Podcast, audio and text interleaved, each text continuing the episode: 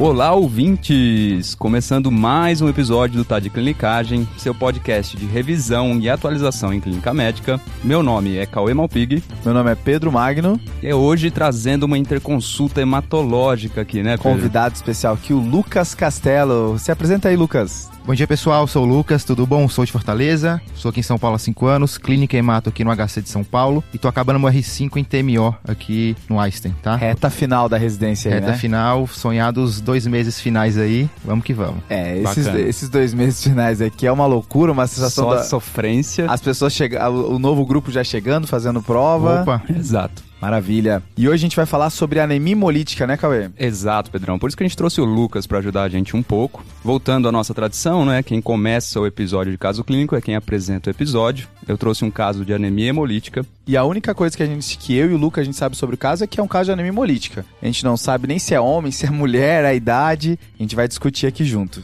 É tudo que vocês ouvintes sabem por enquanto também. Lembrando que o caso clínico aqui a gente apresenta em blocos e a gente sempre incentiva o ouvinte a parar, a pausar o podcast a cada bloco que a gente apresenta para pensar um pouquinho o que, que faria, né, frente à situação que a gente colocou. Isso exercita um pouquinho o raciocínio clínico e sempre lembrando que o que vale a pena a gente aprender junto é a jornada e não necessariamente o destino, né? Exato, exato. Bora. Então vamos lá, vamos lá, Cauê. Vamos pro casinho. Então vamos lá.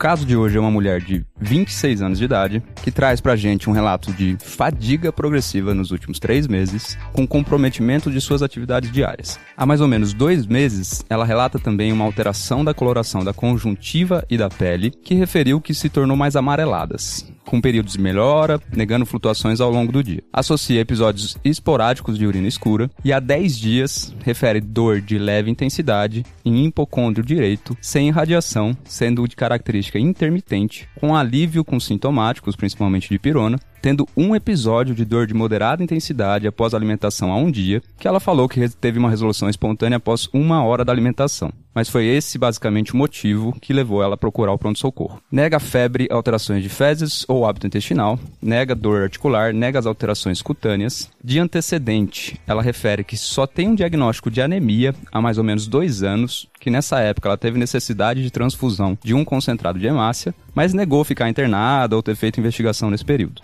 De exame físico, ela chega pra gente no pronto-socorro com uma pressão arterial de 100 por 60, uma frequência cardíaca de 110, frequência respiratória de 18, saturando 98% em ar ambiente. O destro dela era de 110, ela apresentava-se pálida, com icterícia em conjuntiva e periorbital, e no exame físico sistemático não tinha alterações. E aí, gente, o que vocês acham dessa paciente? Acho que uma coisa que desse caso que, que traz um pouco de, de alívio é quando um paciente ele tem icterícia, pelo menos você sabe aonde você vai achar a resposta do que ele tem, né, Lucas? Porque assim, fadiga, náusea, às vezes o paciente chega e você não consegue entender já como é que você vai descobrir o que ele tem. Sim, com certeza. Quando ele aparece com alguma coisa a mais que foge desses quadros só inespecíficos, já começa a dar uma direcionada, ajuda até no exame físico, na própria anamnese. Cauê, uma perguntinha importante aí. O paciente tem história de disfagia, alguma alteração para deglutir? Não, Lucas, de gastrointestinal ela só realmente teve essa queixa há 10 dias, né, essa, dessa dor de leve intensidade, que teve um episódio só esporádico, mas não tinha associação com disfagia ou qualquer outro problema de deglutição. Beleza, nosso bom, bom e velho amigo Baço estava presente no exame físico? No exame físico o Baço não foi palpável. Você vê que o, o hemato, ele, ele é uma informação sempre importante, é. né? Ou se tem Baço, não tem,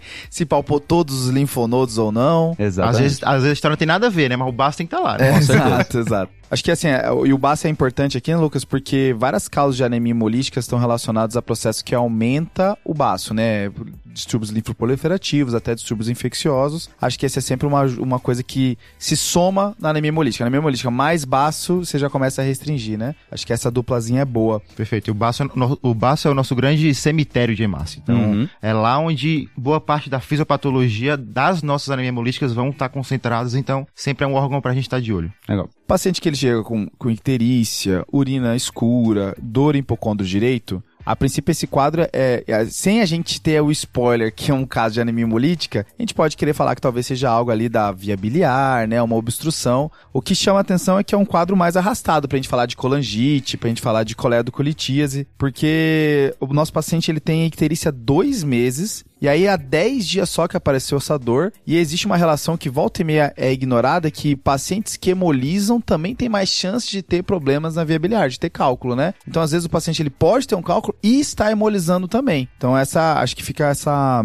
esse incômodo que no primeiro momento, acho que num pronto socorro você vendo vários pacientes, você talvez faça a associação que talvez seja um problema na via biliar, mas esse quadro mais crônico de uma fadiga mais arrastada, de uma icterícia mais arrastada, parece que tem um outro processo mais crônico e que agora, nos últimos 10 dias, apareceu algo novo. Excelente. Acho que para dar seguimento pro caso agora, a gente pode pedir alguns exames para ela, né? Eu acho que além da parte toda ali da parte hepática de transaminases e enzimas canaliculares, vale a pena a gente pedir alguns exames de disfunção orgânica. Nossa paciente está com uma frequência cardíaca 110, a gente não sabe se tem alguma coisa envolvida. E aí a gente vai acabar pedindo um hemograma dela também, porque já tem uma história de fadiga, já tá taquicárdica, talvez esteja um pouquinho anêmica, sem contar o spoiler do nome do episódio, né? E não esquecer do apêndice principal do hemograma, que é o reticulócito, né? Acho que não infarte um hematologista sendo um, um caso suspeito de anemia sem um reticulócito, por favor, pessoal. Maravilha.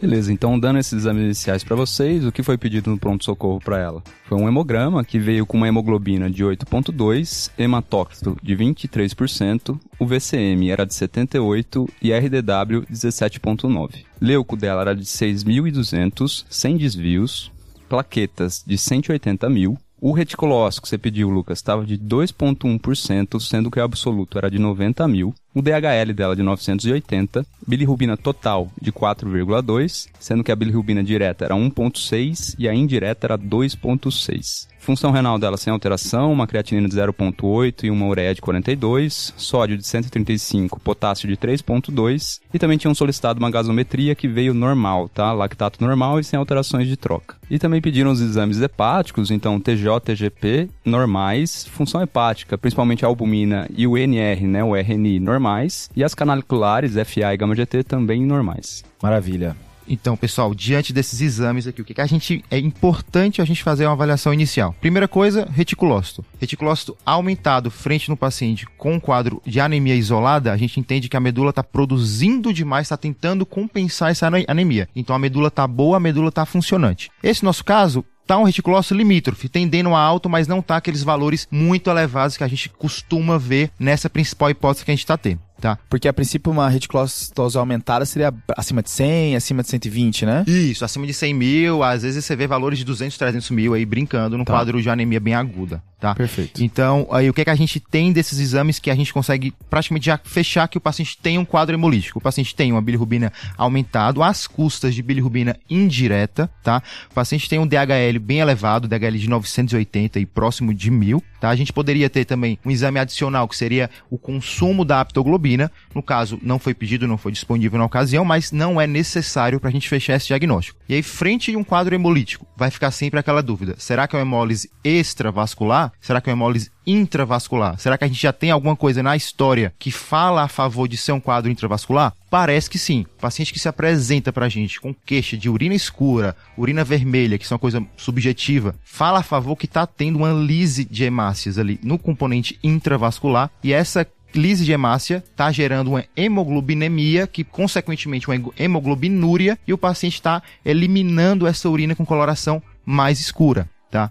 E qual a grande característica desses eventos que acontecem? Geralmente o paciente perde ferro nessas ocasiões. Tá? Então, o paciente que está com hemólise intravascular e está cursando com hemoglobinúria é um paciente que vai tender a perder ferro. Talvez esse seja um ponto que justifique o reticulócito do nosso paciente não estar tão elevado, já que talvez a fábrica dele aí esteja capenga em algum dos elementos importantes para a formação das nossas células vermelhas. Acho que esse é um ponto importante, né? Anemia hemolítica, onde o reticulócito não aumenta muito. O que, que tem que pensar? Tem que pensar principalmente que a fábrica, que era para produzir o reticulócito, não tá trabalhando do jeito certo. Aí talvez tenha alguma anemia carencial junto. E aí, além de ferro, B12, lembrar que pacientes com eritropoetina reduzida, como pacientes com urêmicos, renais crônicos, também pode ter um reticulócito que não se expressa tão alto assim quando começa a ter hemólise ou sangramento. Então, essa é a pegadinha. Uma outra coisa, quando você pode. Uma anemia hemolítica que é muito rápida, que começou muito rápida, também às vezes nem deu tempo do reticulócito subir, né? Mas a princípio, como dela já está arrastado alguns dias, o motivo talvez desse reticulócito não ter vindo junto é porque tem uma outra carencial associada. É até uma paciente que a gente vai pedir esse perfil carencial para ela, né, Lucas? Sem a gente dúvida, vai pedir ferro, B12, tudo isso. Apesar do VCM ser baixo, então acho que mais para ferro mesmo, né? Perfeito, perfeito. E aí um ponto importante também que o Lucas mencionou foi essa divisão, né, de extra e intravascular que é uma das várias divisões que a anemia hemolítica tem, né? A gente tem intra, essa vascular, adquirida ou congênita, imune, não imune, que pode ajudar a gente a entender um pouco da onde que tá, qual é a causa dessa anemia hemolítica, apesar de que várias delas têm um pouco de componente dos dois, né? Tanto intra quanto extra. Mas quando a pessoa tem alguma doença já congênita, alguma hemoglobinopatia, já nasceu com algum problema na hemoglobina, como por exemplo anemia falciforme ou talassemia, geralmente é extravascular é feito em outro local, né? não é feito dentro do vaso essa destruição da medula, é feito no baço, é feito no fígado, é feito em outro local. E aí quando é feito em outro local, a gente não vê essas consequências que o Lucas ressaltou, a gente não vê essa urina escurecida. Então a gente, isso pode ser uma pista de que, olha, talvez não seja um problema congênito, apesar da nossa paciente ser jovem, 26 anos, mas talvez seja um problema que aconteceu com ela depois, né? Já que é um problema intravascular.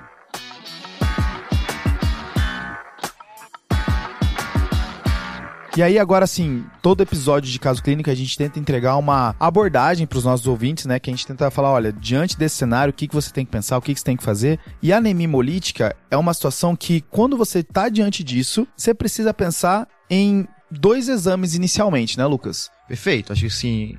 A base já foi feita, pensamento clínico, exame físico, pediu os exames iniciais, diagnóstico sindrômico foi feito. Beleza. Para a gente progredir, dois exames são a base do nosso da nossa avaliação. primeiro deles é o exame que é o exame que mais norteia a avaliação do hematologista, que é a lâmina do sangue periférico, tá? Tá. E o outro, que é tão importante quanto, que é o CUMBIS direto ou TAD, que é o teste da antiglobulina direto, seja como você quiser chamar, tá? Acho que esses exames o Cauê vai ter que dar pra gente de forma bem breve aí. Perfeito. O, o, primeiro exame, que é a análise de sangue periférico, esfregaço, né, que o pessoal fala também, acho que tem, tem nomes aí que, que pode ter vários nomes, mas a ideia é tentar ver o que está acontecendo, como é que está o formato dessa hemácia, o que está acontecendo no sangue desse paciente, porque tem vários, várias pistas que você já pode ter ali, né? Acho que um, um ponto principal aqui da análise do sangue periférico, acho que se pudesse escolher uma coisa só para enxergar num plantão de sexta-feira à noite, é se tem esquizócito ou não tem esquizócito, né? Porque a anemia hemolítica pode ser uma coisa, é, é, uma, é uma síndrome que pode ser uma coisa crônica, a pessoa tem o resto da vida dela e nunca vai ter nenhuma grande complicação, mas também pode ser desastroso, como um dos diagnósticos mais graves da hemato, que é a microangiopatia trombótica, é, e aqui púrpura trombocitopênica trombótica, PTT, né? Acho que tá diante de uma anemia hemolítica, é preciso saber se tem esquizócito ou não para saber se o quão rápido você vai ter que agir diante desse cenário, né? Perfeito. Acho que esquizócito é a nossa primeira, segunda e terceira coisa que a gente tem que descartar e tem que olhar atentamente no, no, na lâmina de sangue periférico. Outras coisas um pouco mais secundárias que podem dar, dar pistas de diagnóstico etiológico. A primeira coisa, ver se tem drepanócito, ver se o paciente, parece que o paciente tem ali alguma hemoglobinopatia do tipo síndrome falciforme. A gente não tem, talvez, uma história tão detalhada da paciente. E a outra coisa, a presença de esferócito, tá? Lembrar que esferócito não é de longe não é patognomônico de esferocitose hereditária. Isso pode acontecer em diversas causas de hemólise extravascular, mas aí dá uma corroborada maior do talvez o tipo da hemólise que está acontecendo e por aí vai. Mas esquizócio é o que fica, que deve ser avaliado na urgência, digamos assim. E o segundo teste é o TAD, né, Lucas? O teste de antiglobulina direto, né? Que é o CUMBIS, né? Exato, exato. TAD ou CUMBIS direto, chame como você preferir, tá? O que é que esse exame diz pra gente? Ele diz que se existe ou não uma imunoglobulina de classe IgG, tá? Presa na parede da hemácia, tá? Então, ele é um exame bem simples, positivo ou negativo. Esse exame é a base da nossa abordagem, tão importante quanto a lâmina de sangue periférico, digamos assim, porque a gente tem que definir se existe ou não um mecanismo imune. O grande ponto que muitas vezes gera uma dúvida em diversas ocasiões de casos clínicos mais complexos do ponto de vista hospitalar, que muitas situações você tem um TAD do ponto de vista genérico positivo, mas quando você vai para um step 2 aí do, da avaliação do TAD, que é um exame tão importante quanto que se chama ELUATO, que eu acho que vale a pena dar uma pincelada aqui com vocês, que é quando eu vejo o TAD me diz que tem um anticorpo naquela hemácia, certo? Certo. Então eu tenho que eluir, eu tenho que retirar aquele anticorpo. Então eu retiro aquele anticorpo e eu vou passar num painel conhecido de hemácias, justamente para tentar entender se aquele anticorpo ele vai ligar só na hemácia específica do paciente ou se ele vai ligar em outras hemácias, tá? De forma bem simplista, o que é que isso pode dizer pra gente? Geralmente, quase sempre, na verdade, uma anemia hemolítica autoimune, que é o grande diagnóstico que a gente quer avaliar aqui, ele vai ter uma afinidade com antígenos pan-eritrocitários. Ele vai ser positivo no painel inteiro das hemácias. Geralmente, a afinidade são contra antígenos de alta frequência do RH, que é positivo em praticamente todo mundo, tá? Tá. Então ele vai ser positivo na hemácia do paciente e no painel de hemácias como um todo. Tá. Quando você tá lá diante daquele paciente, putz, não sei bem se é mole, se pedir um TAD, e vai estar tá lá eluato positivo somente no autocontrole, acho que é um exame que muitos já devem se deparado com isso, é quando ele é positivo apenas na hemácia do seu paciente. E aí cabe várias ponderações do que aconteceu. Às vezes, alguma coisa, por exemplo, uma droga se ligou ali e formou um neoantígeno na superfície da hemácia, foi adsorvida na superfície da hemácia e aquilo ali está causando uma resposta imune, mas só é presente para a hemácia do paciente que viveu sob aquelas condições. Esse é um exemplo, mas por isso que acho que vale a pena a gente, além do TAD, ir um pouquinho além do eluato. Acho que vale a pena ficar essa lição aí. Então, acho que esse é um ponto importante. O Eluato, ele refina esse exame do TAD, né, do Cumbis. E esse exame, como o Lucas mencionou, ele, ele é, acho que nossa pedra principal aqui de divisão, porque das várias divisões possíveis de você abordar anemia hemolítica, acho que a, a melhor, a que mais te dá informação e, e te aproxima do diagnóstico, é essa divisão entre causas imunes e causas não imunes. E aí, quando a gente tá pedindo um exame que é para ver se tem um anticorpo ligado na hemácia, a gente tá querendo ver se existe um componente imunológico nessa anemia hemolítica. Então, quando esses exames vêm positivo, opa, eu vou olhar para as causas de anemia hemolíticas imunes. E quando eu, esse exame vem negativo, eu vou pensar nas causas de anemia hemolíticas não imune. Acho que essa é uma primeira importante divisão aqui, né? Quando a gente fala sobre as causas de anemia hemolíticas imunes, acho que a, o, o principal componente aqui vai ser a anemia hemolítica autoimune, que pode ser por anticorpos quentes ou frios. E eu também tenho anemia hemolítica imune relacionado a drogas também, né? Eu acho que esses são os principais pontos. Uma coisa que entra nesse grupo aqui é os pacientes que fazem anemia hemolítica relacionada à transfusão, né, Lucas? A nossa paciente até transfundiu, mas dois anos atrás não é pra gente ver reverberação dessa transfusão agora, né? Perfeito, não é. Na verdade, se ela tivesse retransfundido agora recente, talvez poderia ser uma hipótese diagnóstica da gente, mas só aquela dois anos atrás não, não seria a hipótese. Maravilha. E aí, quando a gente olha para o outro lado, paciente que vem com cubes negativo e estamos pensando em anemia hemolíticas não imune, aí começa a vir uma miscelânea maior, né? Aí tem várias causas diferentes, situações diferentes. Acho que para a gente passar por algumas categorias importantes aqui, só para o nosso ouvinte ter algumas ideias. Primeiro tem as causas congênitas que a gente já mencionou, né? Pacientes que nasceram com alguma hemoglobinopatia, às vezes o paciente nasceu com algum distúrbio de membrana, como a esferocitose que a gente mencionou, ou o paciente nasceu com algum distúrbio enzimático, como deficiência de G6PD. Então aqui são coisas que a pessoa nasceu com ela, tá? E pensando em outras causas de anemia hemolíticas não imunes, né? A gente pode pensar em alguns grupos. Primeiro grupo são as causas de microangiopatia trombótica, como as MATs e PTT também, que se a gente tivesse visto um esquizócito no sangue periférico, chamaria atenção. Segundo grupo, infecciosas. Então, infecções que causam anemia hemolítica podem estar aqui nesse grupo, como, por exemplo, malária, acho que é o principal representante. Mas eu tenho até infecções mais graves, como por Clostridium perfringens, ou infecções que a gente não vê necessariamente muito no Brasil, como babesiose, pode estar aqui. Terceiro grupo são as causas traumáticas, então, paciente que tem aquelas válvulas metálicas. E dentro dessas causas traumáticas também tem até uma loucura que é os, os bongo drums, né? Os tocadores de bongo, que é uma anemia hemolítica que a pessoa esmaga a hemácia na ponta dos dedos enquanto tá tocando. Ah, não. Aquela, sabe aquela bateriazinha do Jô Soares, sabe? que ele tinha um, um tamborzinho que ele ficava tocando assim? Se você toca com muito empenho e com muita frequência. Durante 48 horas seguidas. Pode, faz sentido. Você pode esmagar a hemácia na ponta dos dedos. Óbvio que isso não é pra ser visto, né?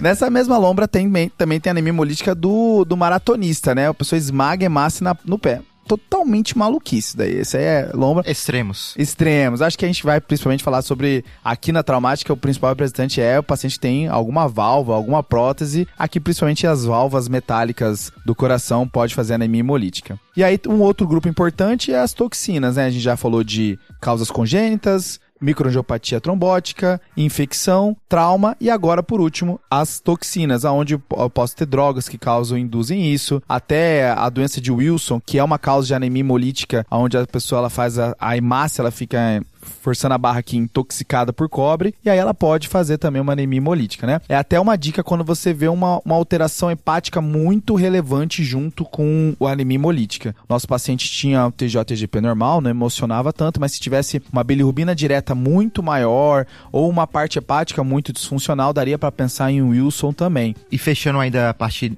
não imune relacionada a drogas, a ribavirina é clássico, né? Tratamento já foi por muito tempo usado para hepatite C, hoje nem tanto, mas que pode causar uma, um mecanismo não imune aí relacionado à hemólise. Perfeito. E só uma ressalva, antes da gente ter o resultado dos exames, cumbis negativo não é obrigatoriamente descartar a anemia hemolítica autoimune, tá? Até 10% dos casos podem ter um cumbis negativo, aí sobretudo os casos que seriam de anticorpo IgA, IgG de baixa afinidade, por aí vai. Boa. E aí lembrando que a gente chegou a mencionar essa informação, Lucas, que nem sempre, que não é obrigatório vir positivo, no nosso tópico de anemia hemolítica autoimune que a gente tem lá no guia TDC, que é o nosso serviço de atualização e revisão. Aí um dos tópicos lá das primeiras edições foi anemia hemolítica autoimune, que a gente fez baseado numa revisão que teve esse ano do New England, que aí a gente trouxe essa, essa questão que volta e meia dá uma rasteira, né? Que não é obrigatório vir positivo. Quem quiser saber mais informações sobre o guia TDC tá aqui na descrição.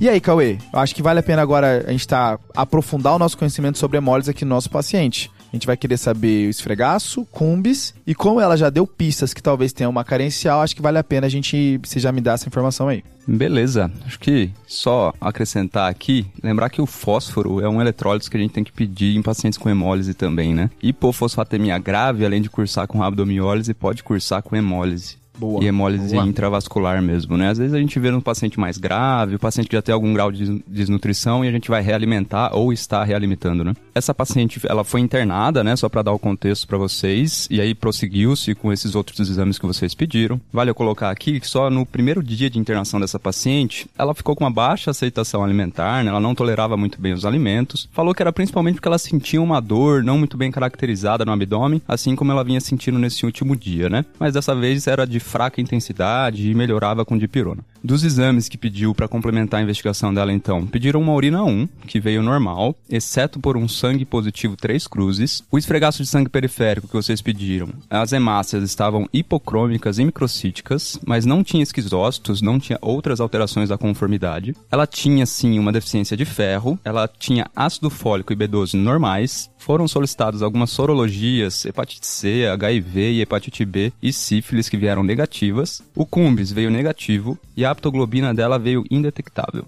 Acho que a gente precisa fazer uma representação do problema, né? Já aconteceu bastante coisa, mas antes disso, só algumas informações, né? Primeiro que é uma urina 1 que tem sangue três cruzes, mas não tinha hemácias, né? É, vistas no, no exame, né? Lembrar que quando tem essa dissociação, onde a pessoa tem fita reagente de, de hemoglobina, mas não tem as hemácias positivas, você tem que pensar que tem algum pigmento ali na urina. Esse pigmento pode ser a mioglobina ou a hemoglobina. Então o paciente pode estar tendo hem- hemoglobinúria, como o caso da anemia hemolítica, ou pode estar tendo mioglobinúria, como nos casos de rabdomiólise. Então quando você vê esse desencontro, tem que pensar que, opa, talvez tenha alguma coisa a mais, não é só sangue na urina, talvez é, é- justamente não é sangue, é, alguma, é algum pigmento que no nosso caso aqui vai ser anemia hemolítica, né? E acho que outra coisa que a gente pode até refinar essa avaliação da urina é a avaliação se tem hemosiderinúria, tá? Isso é um exame um pouquinho mais rebuscado, mas é super simples e barato de fazer. Você pega uma urina, coloca numa lâmina e coloca a coloração de Perros, mesmo que a gente faz para avaliação de mielodisplasia, para saber se tem sideroblaste anel ou não, tá? Às vezes é um exame mais sensível que você consegue detectar pequenas concentrações mesmo quando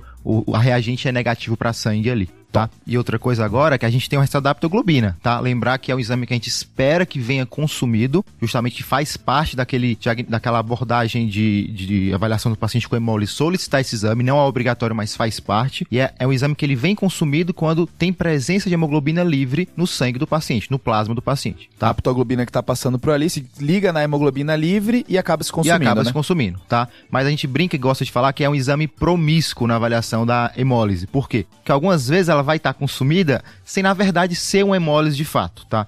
Quando é que a gente tem que pensar nisso? Quando o paciente acabou de receber uma transfusão de hemácia, tá. lembrar que a hemácia estava refrigerada por algum tempo, ela foi infundida no paciente, é muito comum nesse processo haver lise de hemácia, consequentemente hemoglobina livre no plasma, tá? E outra situação também, pacientes com insuficiência hepática aguda importante ou cirrose hepática também em graus mais elevados, o paciente pode ter um déficit de produção de aptoglobina, então sempre ficar atento com essas alterações. No trauma também eu posso ter uma redução de aptoglobina, até pela própria hematoma que se perfeito, forma ali, né? Perfeito. No trauma, a hematoma vai estar tá ali, vai ter reabsorção, vai ter lise hemácia, vai ter reabsorção de hemoglobina e eventualmente vai ter consumo também, bem lembrado. Ah, e a lombra dessa, a loucura dessa, dessa, dessa parte aqui é que tem pessoas que nascem com a aptoglobina. É isso mesmo, né? tem dois A seguidos.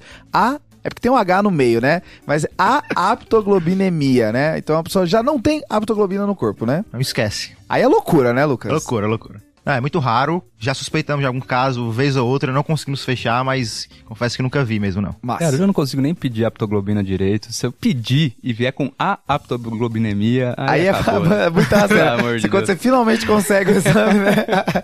Mas acho que é, é, reconfortante eu ouvir do Lucas que ele nunca viu, que aí eu fico bem mais tranquilo, assim, pronto. Mas acho que agora, diante de alguns minutos de episódio já, vale a pena a gente fazer aquela representação do problema para situar, assim, aonde é que a gente tá, né? Isso serve tanto no episódio quanto na vida real, né? Às vezes você voltar, peraí, deixa eu tentar entender exatamente o que, que tá rolando no caso, que aí você acaba pensando em algumas coisas. Acho que a gente tá diante de uma mulher de 26 anos de idade, que tem queixas de fadiga há 3 meses e uma icterícia há 2 meses, que nos últimos 10 dias veio por uma dor no hipocôndrio direito tá? Uma dor forte que foi até o motivo que fez ela procurar o serviço, tá? É, de antecedente, ela tinha um diagnóstico de anemia já faz uns dois anos, que até chegou a transfundir, mas isso só há dois anos atrás. No exame físico, o que chamava atenção, além da icterícia, era uma frequência cardíaca de 110. Não tinha mais nada assim que chamava atenção. E nos exames de sangue, a gente conseguiu confirmar que ela tá com uma hemólise, e aqui é uma hemólise de cumbis negativo, e que o esfregaço não tinha esquizócito tá?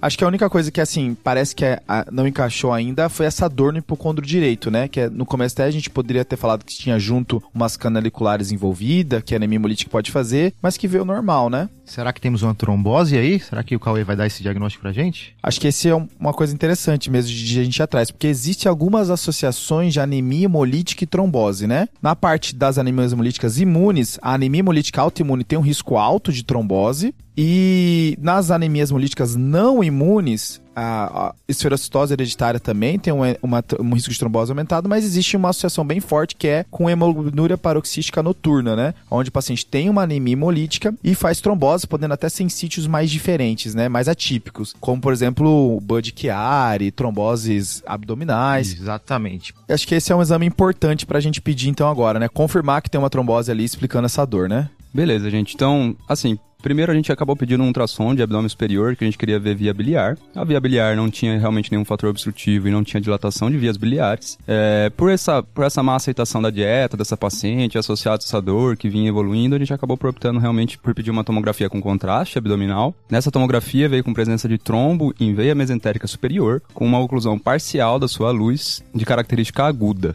Então, a gente achou uma trombose em sítio não habitual, né? Isso uhum. aqui não é Budcari, Budcari é trombose das hepáticas, né? Da saindo do fígado, a mesentérica tá chegando no fígado. Mas mesmo assim é uma trombose em um sítio atípico. E aí, uma anemia hemolítica não imune intravascular com essa associação à trombose, nossa principal hipótese aqui vai ser HPN, né, Lucas? Perfeito. A HPN é o nosso diagnóstico a ser descartado no momento e a pesquisa do clone HPN agora é o exame mais importante para a gente definir nosso tratamento. Isso tem até a ver com a pergunta que você fez no início do episódio, né? Se a pessoa se ela tinha alguma dificuldade para se alimentar, né, Lucas? Perfeito, perfeito. A gente sabe que é, uma das consequências várias aí da HPN é o caso dessa hemólise intravascular importante. Você tem consumo de óxido nítrico e o paciente pode evoluir com disfagia. Não é dos sintomas mais comuns, não é dos mais descritos, mas a gente sabe que existe sim essa associação, tá? E a, além da disfagia, impotência sexual também, coisa que a gente costuma abordar muito pouco nas nossas anamneses aí, é um, é um dado do exame clínico que é sempre relevante de perguntar. Excelente, massa. Então, e agora, pra gente cravar esse diagnóstico e, e, confirmar que nós acertamos aqui, né, Pedrão? A gente tem que pedir a pesquisa do clone HPN, que é a melhor forma da gente fazer o diagnóstico dessa condição. Lembrar que historicamente era feito com o chamado teste de RAM, RAM com H, tá? Ninguém mais faz isso hoje. Por vários anos a gente fez o diagnóstico por meio de citometria de fluxo. Quando a gente pesquisava aí é, os marcadores de membranas leucocitários, a gente sempre usa leucócito, seja granulócito, seja monócito. A gente não usa em eritrócitos. Lembrar que o paciente vai estar tá hemolizando, ele pode ter transfundido, então a gente não vai usar o eritrócito para fazer esse diagnóstico. E a gente vai fazer a pesquisa de marcadores de membrana que usualmente são ancorados pela GPI. GPI é a membrana grande âncora do nosso citoesqueleto dos leucócitos, digamos assim. Então a gente pesquisa basicamente CD55, CD59, CD14 e várias formas. Hoje em dia, a melhor forma de a gente fazer esse diagnóstico é um chamado FLAIR, F-L-A-E-R, tá? Ele é um exame que ele é uma pulsometria de fluxo e ele vai direcionar diretamente a GPI. Então, se tem ou não GPI, que é justamente o que o nosso paciente vai ter. Em vez de olhar marcadores isolados, ele é a melhor forma de a gente fazer o diagnóstico hoje e já está disponível na maior parte dos laboratórios, pelo menos aqui em São Paulo.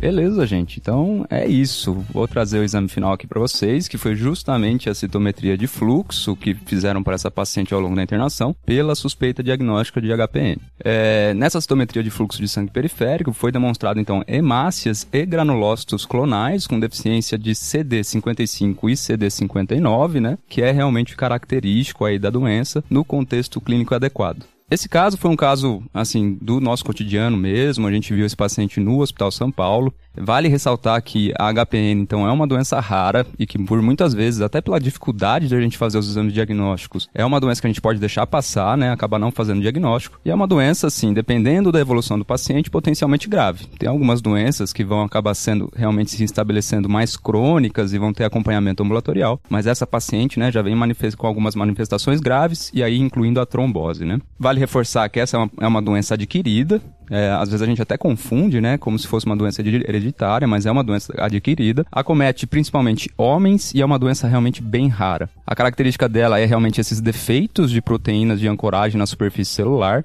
principalmente CD55 e CD59, e o que ela ocasiona é justamente a predisposição à hemólise por complemento, né? Então vamos dizer que as células elas perdem a proteção delas, né, ao complemento. E assim, vale ressaltar também que ela é uma doença de difícil diagnóstico por causa das manifestações clínicas, né? Então, são manifestações um pouco, um pouco abrangentes e assim, não característicos. Então, sintomas anêmicos, icterícia, fadiga, essa alteração da coloração da urina, normalmente que pode ser até mais de característica mais matinal, mas que essa paciente não tinha. E às vezes o paciente pode se apresentar cronicamente e oligossintomático, que é essa paciente, basicamente, né? Que teve uma evolução de basicamente dois anos, desde quando ela teve a primeira transfusão dela. De manifestações graves, é principalmente essa associação realmente com tromboses. Das tromboses é principalmente intraabdominal e de sistema nervoso central, que foi o caso dessa paciente, né, uma trombose intraabdominal, e realmente tem essa associação, né, com consumo de óxido nítrico, causando distonias das musculaturas lisas, né? Então pode causar disfagia, mas pode causar sintomas gastrointestinais inespecíficos também. Lembrando que essa doença ela pode ter associação com outras citopenias, não só anemias, em até 15% dos casos, e tem uma associação importante também com anemia plástica e síndrome mielodisplásica. Então, apesar da gente não precisar da medula para fazer o diagnóstico de HPN, vale a pena a avaliação medular justamente para fazer o diagnóstico diferencial com essas associações, né? Perfeito. Acho que você falou por último, quando a gente faz o diagnóstico de anemia plástica, é mandatório a pesquisa de clone HPN, tá? Um puxa o outro, então, Um puxa né? o outro a anemia plástica puxa HPN, a HPN puxa anemia plástica, digamos assim. Uhum. Então, na verdade, é normal pessoas saudáveis terem pequenos clones HPN que eles jamais vão se manifestar e vão dar nenhuma manifestação clínica. Mas na medida que você tem um quadro de uma insuficiência medular, como a anemia plástica, eventualmente como uma SMD de variante hipoplástica também, é comum que ele possa preponderar e dar manifestações clínicas que a, a gente no nosso paciente como hoje. Massa. E outro dado que eu acabei pegando interessante é que essa paciente ela já tinha uma disfunção medular que parecia ser pela aquela ferropenia, né? Mas pacientes que têm medula com boa função, às vezes eles podem vir com a hemoglobina limítrofe, então nenhuma anemia é muito importante a gente vai ver, principalmente nesses pacientes, né, que são oligossintomáticos e que não desenvolveram ainda algum acometimento medular por deficiência, né, por, por alguma patologia carencial. Boa. E como é que a gente pode abordar essa paciente. No caso, ela tem indicação já clara de anticoagulação, tá? Com trombose aguda sintomática, tá? Então não tem muita dúvida. Mas frente a um paciente que tem um clone HPN, mesmo sem trombose, se esse clone é acima de 50%, a gente sabe que esse paciente vai hemolizar bastante e esse paciente tem uma tendência maior de evoluir com evento trombótico. Então uhum. faz sentido a profilaxia antitrombótica com anticoagulante oral nesses casos, tá? Legal. E hoje em dia a gente já tem um tratamento específico, um tratamento que muda mudou a história natural da doença, tá? Que é um inibidor de fração é, final do complemento, inibidor de C5, no caso eculizumab, tá? O eculizumab é aplicação a cada duas semanas. É uma medicação extremamente cara, já foi aí no início a medicação mais cara do mundo, hoje em dia já perdeu esse título por várias outras. Tá. Mas, assim, é uma medicação que consegue dar independência transfusional em muitos casos e consegue dar uma qualidade de vida muito maior para esses pacientes. A gente já tem até, inclusive, uma que tem uma aplicação a cada oito semanas, que é o Ravulizumab, tá? Que também pode ser indicado mas você imagina o preço. O Eculizumab é, já é caro, imagina. Já era. imagina. Se o que faz a cada duas semanas foi a mais cara do mundo, imagina que faz a, que chegou depois e faz a cada oito, né? É Muito isso. bom. Muito bom. Excelente caso, viu, Cauê? Acho que deu para discutir bem. Esse componente intravascular foi bem interessante pra gente ter, também nos aproximar do diagnóstico. E muito boa discussão. Muito obrigado, viu, Lucas? Muito bom, Lucas. Eu que Obrigadão. agradeço a oportunidade aqui de estar aqui contribuindo um pouquinho. E excelente caso, extremamente bem manejado, Cauê. Brigadão pelo convite e tamo junto.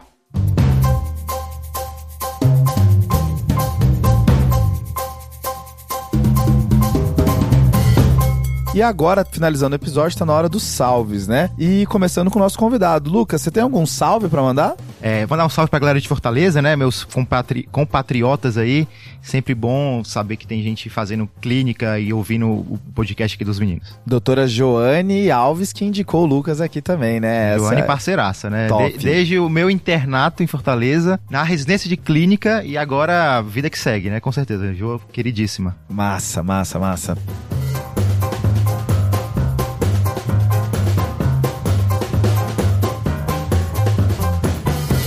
E você, Cauê, tem algum salve para mandar? O meu salve vai pro Danilo Martins, que é um preceptor de clínica médica lá na Unesp Botucatu, no Hospital das Clínicas dele, que acompanha bastante a gente aí, inclusive parece que fala da gente pros residentes e eu acho que alunos lá também. Quem pediu salve foi a Aline, ela é uma residente aqui do Hospital São Paulo e falou muito bem do Danilo. Então, um grande salve aí, Danilo, abração.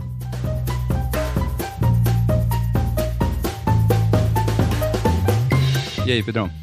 O meu salve, vou mandar dois salves aqui, tá, Cauê? O primeiro vai ser para Lívia Cândida, tá? Ela é da medicina de Itajubá e ela acompanha a gente há bastante tempo, gosta bastante de acompanhar a gente, gosta quando a gente fala sobre algoritmo, guideline. Então, um abraço, Lívia. Um abração, Lívia. E o segundo salve vai para Rafaela. Acho que o sobrenome dela é Naibo. O Instagram dela é fechado, mas é Rafaela com dois L's que faz medicina lá na URGS. Ela é estudante e ela é, falou que é fã de carteirinha nossa. Ouve a gente quando tá limpando a casa, indo de ônibus, passando roupa. E quando ela mandou mensagem pra gente, ela tava passando pelo estágio de cirurgia e aí ela ouvia a gente um pouquinho pra voltar um, ouvir um pouquinho de clínica, que é o que é soberana no coração dela. Um grandíssimo abraço, Rafaela. Abraço, Rafaela.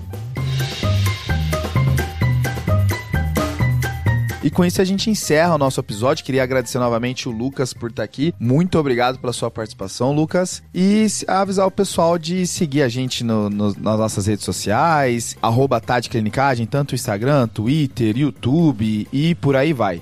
Fechou? Fechou. Obrigado, Fechou. Lucas. Valeu, Lucas. pessoal. Eu agradeço. Abraço. Valeu, valeu, falou, valeu, falou, valeu, falou. falou.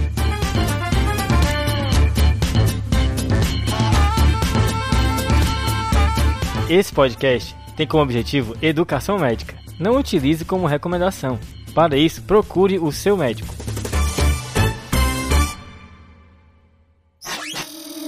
Essa é uma produção do Bicho de Goiaba.